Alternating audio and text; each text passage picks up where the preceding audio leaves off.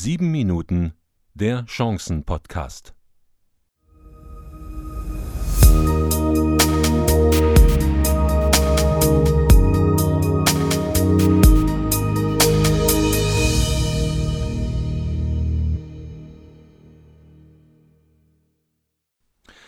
Guten Tag, liebe Hörerinnen und Hörer. Mit dem 7 Minuten Chancen Podcast geht ein neues Audioprodukt aus dem Hause siegfriedlachmann.de an den Start. Mein Name ist Siegfried Lachmann und ich begrüße Sie recht herzlich. Schön, dass Sie eingeschaltet haben. Dieser 7 Minuten Chancen Podcast erscheint an jedem Montag und Freitag. Die Länge beträgt hier Minimum 7 Minuten und das Ziel ist es, Sie mit aktuellen Themen kurz zu informieren. Zusätzlich gibt es einmal im Monat, ich nenne ihn gerne den großen Podcast mit einer Dauer von circa 40 Minuten. Themen, die in den 7 Minuten Ausgaben nicht ausgiebig behandelt werden konnten, werden dort ausführlicher besprochen. Außerdem gibt es dort immer eine Buchrezension sowie eine Verlosung des aktuell besprochenen Buches. Wenn Ihnen der 7 Minuten Chancen Podcast gefällt, teilen Sie uns das gerne mit. Noch mehr gefällt uns, wenn Sie uns weiterempfehlen. Ja, sieben Minuten, meine sehr verehrten Damen und Herren, sind nicht lang. Deswegen starten wir mit dem Thema der heutigen Ausgabe Homeoffice Veränderung pur. Homeoffice Veränderung pur. Seit einigen Wochen hält uns die Krise in ihren Klauen hat das Leben verändert, ob im persönlichen Umfeld oder im beruflichen. Lange schon sind Homeoffice-Arbeitsplätze für einen Teil der Mitarbeitenden ein gewohntes Umfeld. Sie haben sich damit arrangiert, stunden- oder tageweise im häuslichen Büro zu arbeiten. Ob sich all diese Personen immer damit anfreunden können, steht auf einem anderen Blatt. Nun hat sich vor nicht allzu langer Zeit die Situation von heute auf morgen schlagartig geändert. Plötzlich ist für viele Homeoffice angesagt, ob man es will oder nicht, ob es einem gefällt oder nicht. Es geht in vielen Fällen nicht mehr anders. Und jetzt sitzen sie da, neues Umfeld, keine Kollegen, sich anders organisieren, was mache ich jetzt wie am besten? Wie gesagt, diese einschneidende Veränderung hat schon vor einiger Zeit stattgefunden.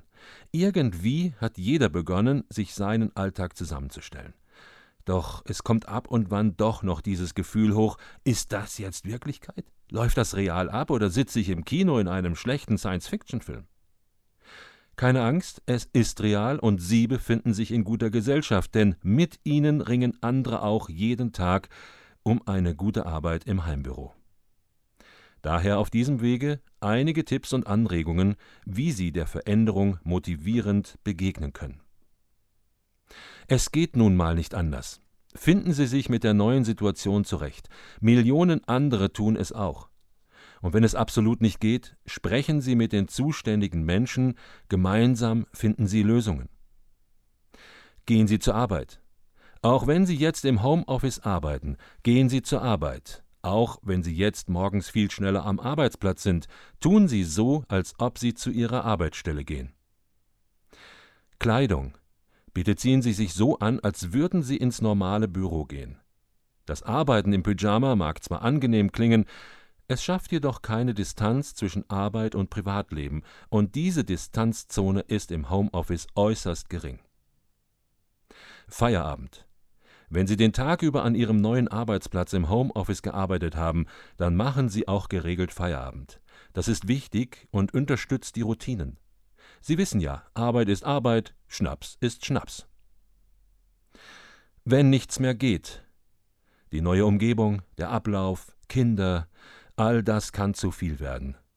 Dann machen Sie einen Stop. Klären Sie das mit Ihrem Vorgesetzten und teilen ihm mit, dass am Nachmittag beispielsweise nichts mehr geht. Zu viele Verpflichtungen, überlastet, situationsbedingte Mattheit, wie Sie es auch benennen wollen. Wenn nichts mehr geht, dann geht es halt nicht, aber kommunizieren Sie das in jedem Fall. Freunde? Haben Sie gute Freunde, mit denen Sie sprechen können? Wenn nicht, suchen Sie sich diese und schaffen Sie sich ein wertvolles Netzwerk. Übrigens bieten wir von siegfriedlachmann.de einen Telefon-Coaching-Dienst von jeweils 60 Minuten zu attraktiven Preisen an. Soweit erste Gedanken zu dem Thema Homeoffice Veränderung pur. In der kommenden Ausgabe unseres großen Podcasts behandeln wir das Thema eingehender, dann auch mit einem Interviewpartner, der oftmals vor Ort arbeitet und seine langjährigen Erfahrungen mit einbringt. Wir alle, meine sehr verehrten Damen und Herren, befinden uns derzeit in einer weltweiten Krise. Deswegen haben wir uns entschlossen, in jeder der nächsten Ausgaben von sieben Minuten jeweils einen Tipp mit dem Titel Krisen sind Chancen einzubauen. Krisen sind Chancen. Tipp 1. Wenn Gott dir ein Geschenk machen will, verpackt er es meist in ein Problem. Diesen genialen Satz hat mir Professor Dr. Jörg Knoblauch vor vielen Jahren mit auf den Weg gegeben. In vielen Lebenssituationen bin ich immer wieder daran erinnert worden und habe immer mehr und mehr mit Krisen Positives verbunden. Krisen gehören zum Leben. Immer nur eine heile Welt zu erleben wäre nicht lebenswert. Zu dieser Einstellung bin ich mittlerweile gekommen. Wenn die Höhen des Lebens deine Heimat sind, auf Gipfeln zu stehen eine Selbstverständlichkeit ist und Schwierigkeiten ein Fremdwort sind, das führt zu einer Selbstverständlichkeit der Dinge und des Lebens. Ich sage das, weil mir Menschen begegnet sind, die nach außen hin so gelebt haben und diesen Lebensstil anderen als optimal dargestellt haben. Ein Teil dieser Menschen habe ich dann aber erlebt, als sie gebrochen waren als das Kartenhaus in sich zusammengefallen war, nun standen sie ohne Schutz und Hilfe da. Das bisherige Materielle konnte ihnen nicht mehr helfen. Wer durch die Schule des Lebens mit all ihren Höhen und Tiefen gegangen ist, kann ein anderes Lied pfeifen. Da weiß man schon mal, dass nicht alles im Leben glatt laufen kann. So auch diese momentane Krise. Ich habe bei einem Teil der Menschen, die mir begegnen und die ich kenne, den Eindruck, dass sie bisher gut mit der Zeit umgehen weil sie um Krisen wissen. Ich hatte vor acht Jahren eine schwere wirtschaftliche Krise. Vieles von dem, was sich gerade abspielt, kommt mir bekannt vor.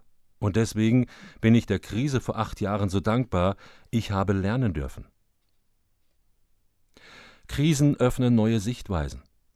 Ich musste mich damals ordentlich auf den Hosenboden setzen, sonst wäre ich den Abgrund, an dem ich stand, geradewegs hinuntergesaust. So musste ich mich hinsetzen und neu beginnen. Obwohl ich die drei Jahre vorher dachte, mir könne niemals jemand wer oder was, und auf einmal stand ich bei Null. Als erstes begann ich wieder zu beten, zum lebendigen Gott der Bibel, suchte den auf, der mir Jahre zuvor schon immer eine Hilfe war, den ich jedoch mit der Zeit immer weniger brauchte. Es war ja genügend Materielles da, wir waren versorgt. Ich begann ein Netzwerk von Unternehmern aufzubauen, damit war der Kontakt zu Gleichgesinnten gewährleistet, auf Augenhöhe sich mit Menschen unterhalten, die jeden Tag kämpfen. Und ich startete wieder mit dem Prinzip Schriftlichkeit. Mit Papier denken, nennt es der Verkaufstrainer Dirk Kräuter. Viel Papier und Tinte habe ich verbraucht, doch genau das hat mir geholfen, die Dinge klarer zu sehen.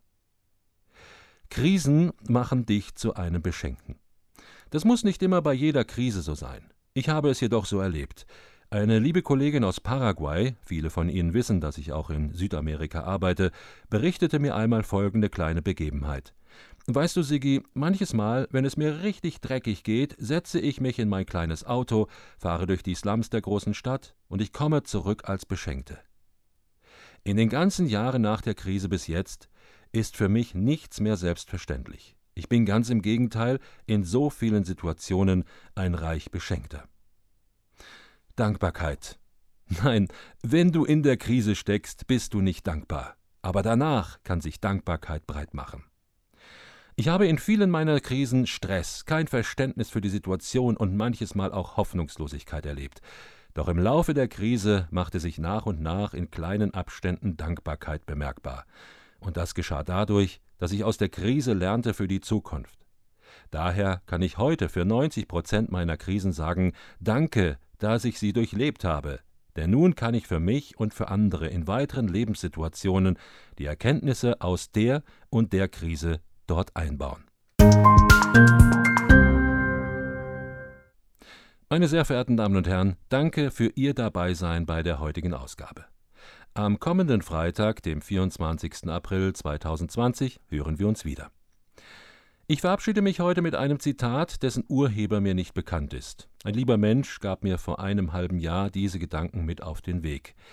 Erzähle deinem Gott nicht, wie groß deine Sorgen sind, erzähle deinen Sorgen, wie groß dein Gott ist. Gerade in den heutigen Tagen fragen Menschen wieder nach Gott. Und wie sich dieser Gott der Bibel finden lässt. Gehören Sie auch zu jenen Menschen? Sprechen Sie mich gerne darauf an. Bis zum nächsten Mal wünsche ich Ihnen viel Gutes und viel Segen, Ihr Siegfried Lachmann.